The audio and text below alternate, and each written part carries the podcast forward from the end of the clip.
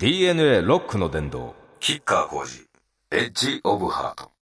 キッカー工事です。キッカー工事、エッジオブハート始まりました。えー、ここしばらくはですね、えー、レコーディングで、まあちょっとした山ごもり生活をしておりました。ちょうど3週間。うん。ちょろっと紹介しますと、だいたい6時半から7時に起床なんですね、これ。はい。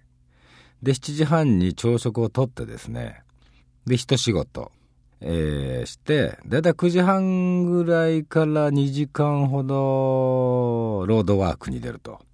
で、こう山道を駆け上ったり、まあ、あのー突如ね、えーコンサートが入りましたんで、レコーディングしながら体を作っていくとなると、まあ、パッと思いついたのが、そういえばなんかコーチトレーニングっていうのがあるらしいみたいな。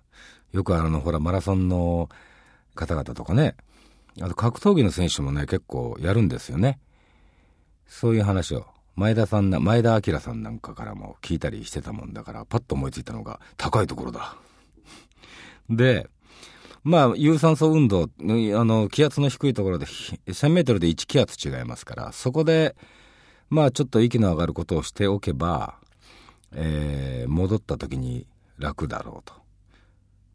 えー詳しく言うと、血中のヘモグロビンっていうのが増えるんですね。ヘモグロビンっていうのは要するにその酸素を運ぶトラックみたいなもんですね。はい。これが増えると、まあ、あの、息が上がらず歌えるとか、走れるとか、そういうことになってくるわけなんです。ではなかろうかとね、まあ、勝手に思って、まあ、あの、ちゃんとした裏付けっていうよりも、あの、聞いた話をまとめてみるとそうかなということで、えーまあ、期間も短くなったんで、そのレコーディング自体にもその集中したいなという旨もありまして、行ってまいりました。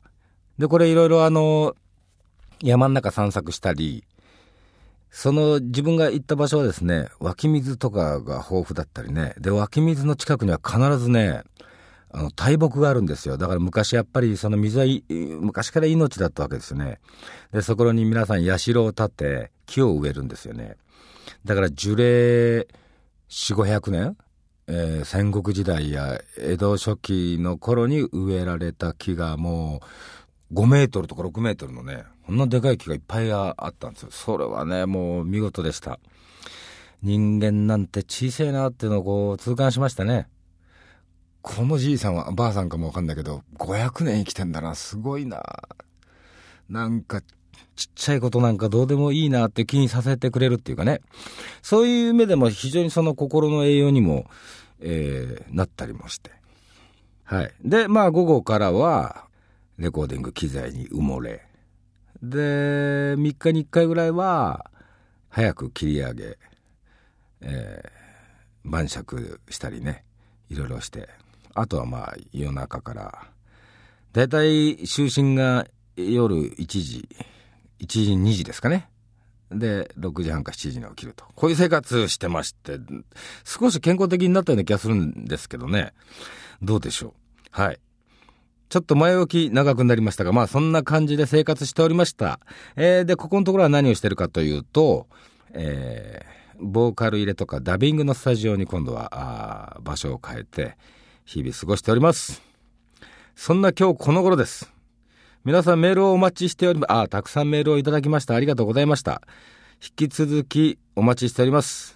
えーメールが送れる番組ホームページは www.jfn.co.jp スラッシュ DNA です。DNA ロックの殿堂、キッカー工事、エッジオブハート。キッカー工事、エッジオブハート。吉川工事がお送りしております。さて、ではメールを一通紹介いたします。ラジオネーム、たかこさんです。コンプレックスのライブも近づいてきて、最近はヘビロテで聴いています。ありがとうございます。中でもモダンビジョンの歌詞には現在の状況に通じる深い意味を感じます。うーん、なるほど。えーあの詩を書いた当時の、えー背景や真意のほどをお聞かせいただければと思います。震災以来ジタバタしているだけの毎日でしたが、吉川さんの曲でパワーをもらってます。あ、これはありがたいことですね。そう、当時背景はね、中国のその、民主化運動っていうのに伴いまああの天安門事件とかありましてね。それをまあニュースで、えー、見たりあとベルリンの壁が崩壊ヨーロッパのその東欧諸国、うん、社会主義国がまあその民主国家へと自由の扉を開くみたいなことでね、えー、いろいろまあ地球規模のその変革期だったというかで自分も、えー、とちょうどね、えー、忘れもしないクリスマスイブにベルリンに着いたんですね西ベルリンに。であの、ね、ハービー山口さんというカメラマンの方と一緒に行きました。えー、彼がね、ちょうど帰ってきた時、ああ、行ってるんじゃないかなと思って電話してみたんですよね。そしたら、あ、今日帰ってきたんだよね。東諸国回ってきたんだよね、写真撮りにね。あ、俺も行こうと思うんだけれども、どうだった？って聞いたら、うん、もう一回ね、自分もね、なんかね、あのー、心残りがあるんだよね、取り残したものもあるんだよね、一緒に行くよって言ってくれてね、それでね、あの方はだからもうとんぼ帰りというか、着いた途端にまた出ていくことになったんですが、で、二人で、えー、しばらく年明けの何日かな、えー、っと、定かではないですけれども、2週間近く行ってたように思うんですけどね。で、ベルリンのブランデングブルグ門から東にドイツへ入り、そして、プラハで野宿をしですね、マイナス10何度だったんだよね。それで、あの、社会主義国家ってのは基本的にその、ホテルなんかもね、その、国の機関通さなきゃ取れない、取ら、あの、その旅行者が、そのホテルの予約をできなかったみたいなことがあったようだったと思うんですよ。それでまあ、えー、国が倒れて混沌としてる中で余計にということだったんだと思うんですけど、どこも取れず、難民キャンプに連れて行かれたんですよね。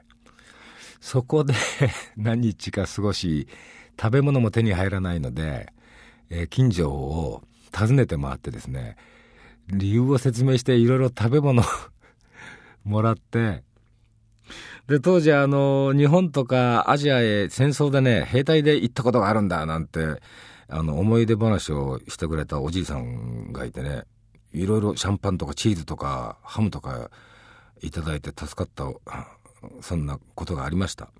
まあ、自分なりにそれをその、見た時にその時の己と照らし合わせた時の、まあ、そのジレンマみたいなものね、あの、ジタバタしてるだけのコモンデイズって書いたと思うんですけど、まあ、今思うとやっぱりその当時23歳ですかね、キッカー。社会人1年生ですよね。まあ、高顔無知な、あの 暴れん坊だったんで、その歌詞の内容、クオリティという意味ではどうかわからないですけれども、まあ本当に自分が何かどうしていいかわからないかったみたいなものをその素直に書いたような記憶があります。えー、長くなりましたけど、まあそんなことだったと思います。DNA ロックの殿堂、キッカー工事、エッジオブハート。えー、今度はラジオネームすっとこどっこいさん。懐かしい。すっとこどっこいってわかる？はい。ちなみに、すっとこどっこいとはですね、すっとこが裸んぼですね。裸ってことですね。で、どっこいがね、どっこいしょの気合を入れるというような意味ですよね。で、このすっとこどっこいっていうのは裸同然の男を罵る言葉だそうです。すっとこどっこいさんはこれ知ってんのかね？よく言うよね、このすっとこどっこいが。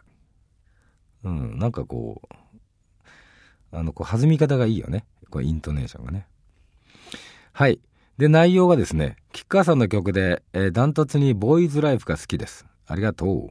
横浜アリーナのライブではこの曲が聴けるのでしょうか？そうですね。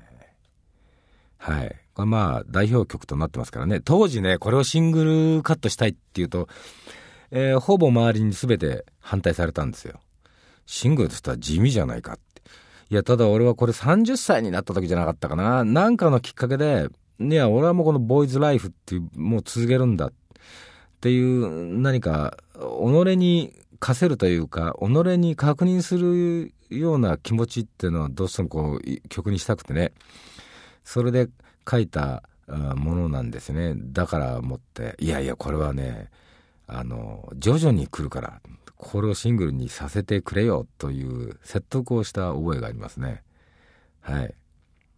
まあ、テネ曲で。まあ、えっ、ー、と、これですね、横浜アリーナ、これもですね、日本一新という、その、お題目の上で、まあ、東京ドームからコンプレックス始まりますけれども、まあ、それはまあ大きな一つの、まあ、オープニングアクトっていうことにはなりますが、そこで、えー、終わるということではなくて、えー、継続させていくという、こう、うん、胸の中の今度、まあ、えー、もう一つのスタートになるんですけどね、横浜アリーナ。えー、えー、まあ、まだはっきり言えませんが、まあ、おおよそやる気はしますけどね。はい。えー、それではもう一枚。あこの方ラジオネームがないです。女性の方ですね。30代半ばの方ですかね。私は就職して初めてのボーナスの時、えー、奮発して両親に花瓶を買いました。うん。素晴らしい。でもそれはあんまり喜んでもらえず喜ばれたのはケーキでした。まあちょっとご両親もあの照れちゃってさ恥ずかしかったんじゃないですかね、えー、人は初の時に何故ケーキを好むのか。吉川さんはお仕事でお金をいただけるようになった。最初のお給料でどんなものをご両親にプレゼントしましたか。ああこれは問いが2つですか。ケーキを好むかどうかって言われると俺は羊羹の方がいいなうんあんまりね陽の方向に向かわない、富に、この、近年、和に向かってますね。うん。子供たちはケーキなのかな、やっぱりね。まあ、た、そうね、和菓子っていう感じじゃない。でも、なんか、和、和菓子が渋いね。お茶に和菓子がいいね。えっと、それで、あ、両親にプレゼント、そうですね。一番最初に何プレゼントしたか、はっきり覚えてないです。すいません。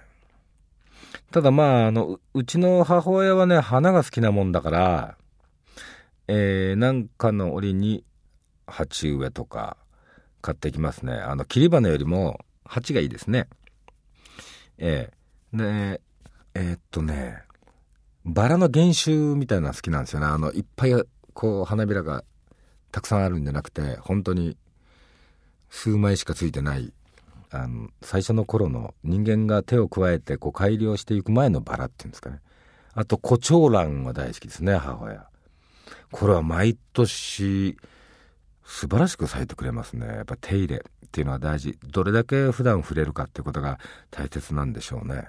自分もね実はあのまあ、えー、菜園とかもやりますけれども果物を作ったり、えー、木も好きなんですよ結構いじってますよええ、じいさんのようですよ。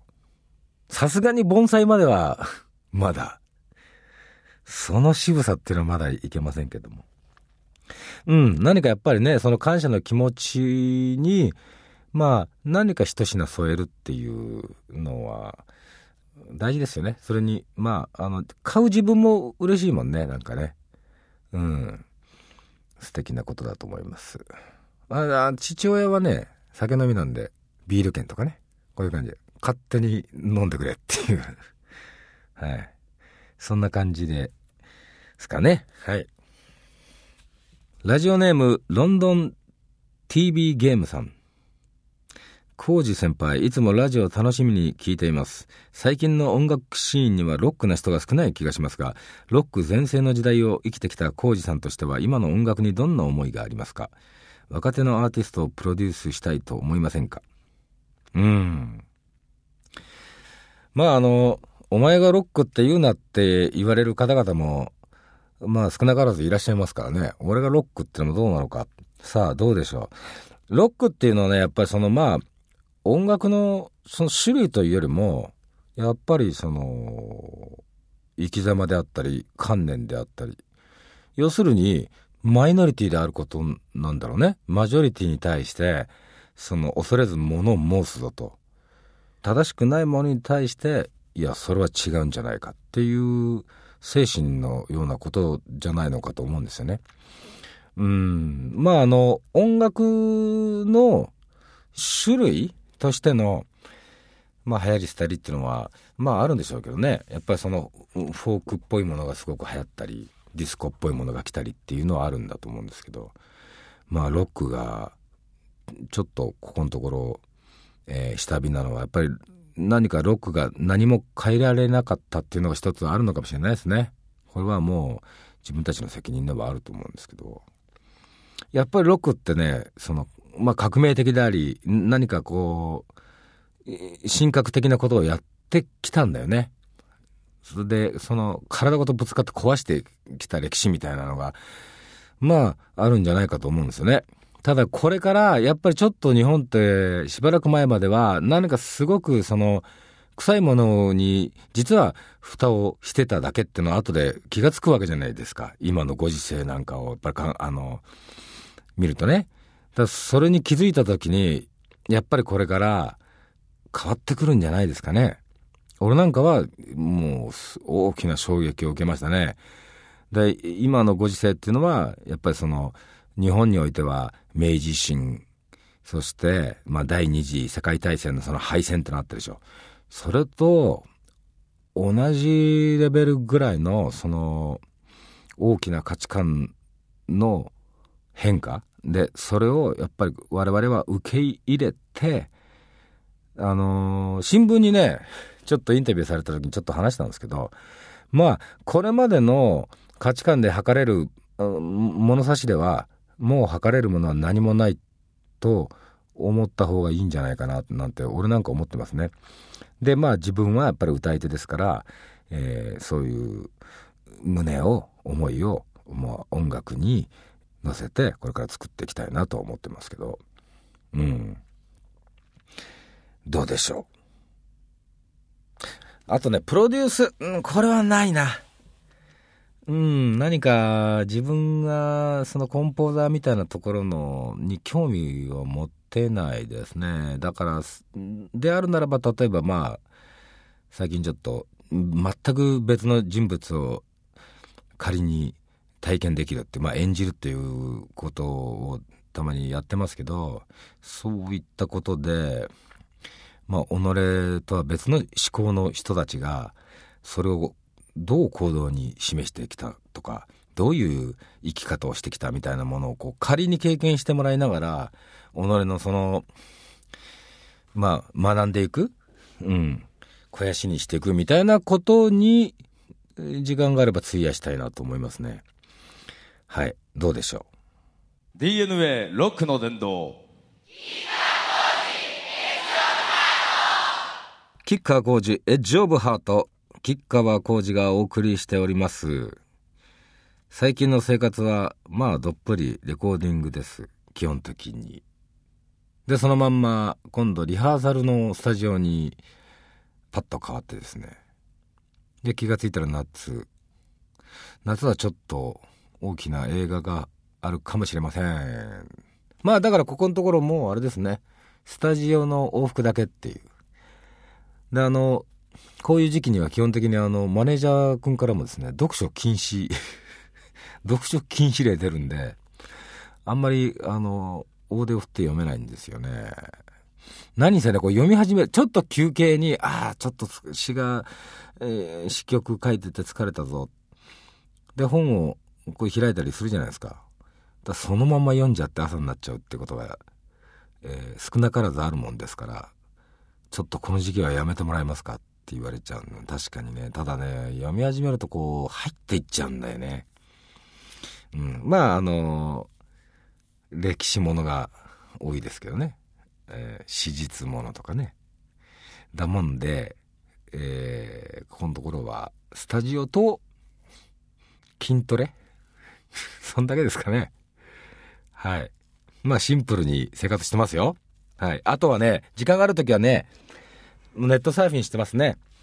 それはやっぱりもう、その、東北の状況、そして、その、放射線関連っていうのは、やっぱりマスのメディアではなかなかこう、出しにくい、または出せない情報というのが、これもやはり少なからずあるので、その、物事を判断するね、その元にしたいわけじゃないですか。だから正確な情報を手に入れるために、結構、うん、そこに時間は使ってます。で、やはり、なるほど、真実はこうだったんだねっていうことが、これもまた少なからずありますから、皆さん。やっぱりね、次の世代にね、ちゃんと希望が持てる未来をしっかりと手渡す必要というか義務というか、俺たち、まあ、40代、50代、30代世代っていうのはね、それはやはりやらねばならんことだと思うんですよね。で、そのためにはやっぱり無知であってはいけないし、えー、知ることに無関心であってもいけないですよね。うん。あの、知らない方が、まあ楽に過ごせるっていう考え方もあるかもしれませんが、まあ僕はそういうふうには考えない方なんで、えー、できる限りその情報収集という意味では結構時間を使いますね。まあ仕事終わって寝る間際までって何をやってるかって最近それが多いのかな。うん。やっぱりね、輝かしい未来をつなげていかないといけないんですよ。そんな風に感じますね。これはもう、痛感しております。はい。DNA ロックの伝道。キッカーコーチ、エッジオブハート。キッカーコーチ、エッジオブハート。キッカーコーチがお送りしてきました。いかがだったでしょうか。まあ、レコーディングしつつですね、夏のイベントもいくつかやりつつ、でも本当の始まりはここからなんだぜっていうのまあ横浜アリーナからこれから始まると思います。いろいろその情報はまた近々、えー、お知らせできると思います。まあ、吉川浩司の集大成というのをやっぱりここでやらねばなっていう気持ちが、まあ、これは揺るがないものとしてなんか出てきたんだよね。だからもうできる限り全身全霊使えるものを己の中のね全部使ってやっていきたいなとまあ、えー、私の場合は歌い手ですから歌に込めてということになると思います。はい。メールをお待ちしております。えー、メールが送れる番組ホームページは www.jfn.co.jp スラッシュ DNA です。はい。それではまた来月。吉川浩司でした。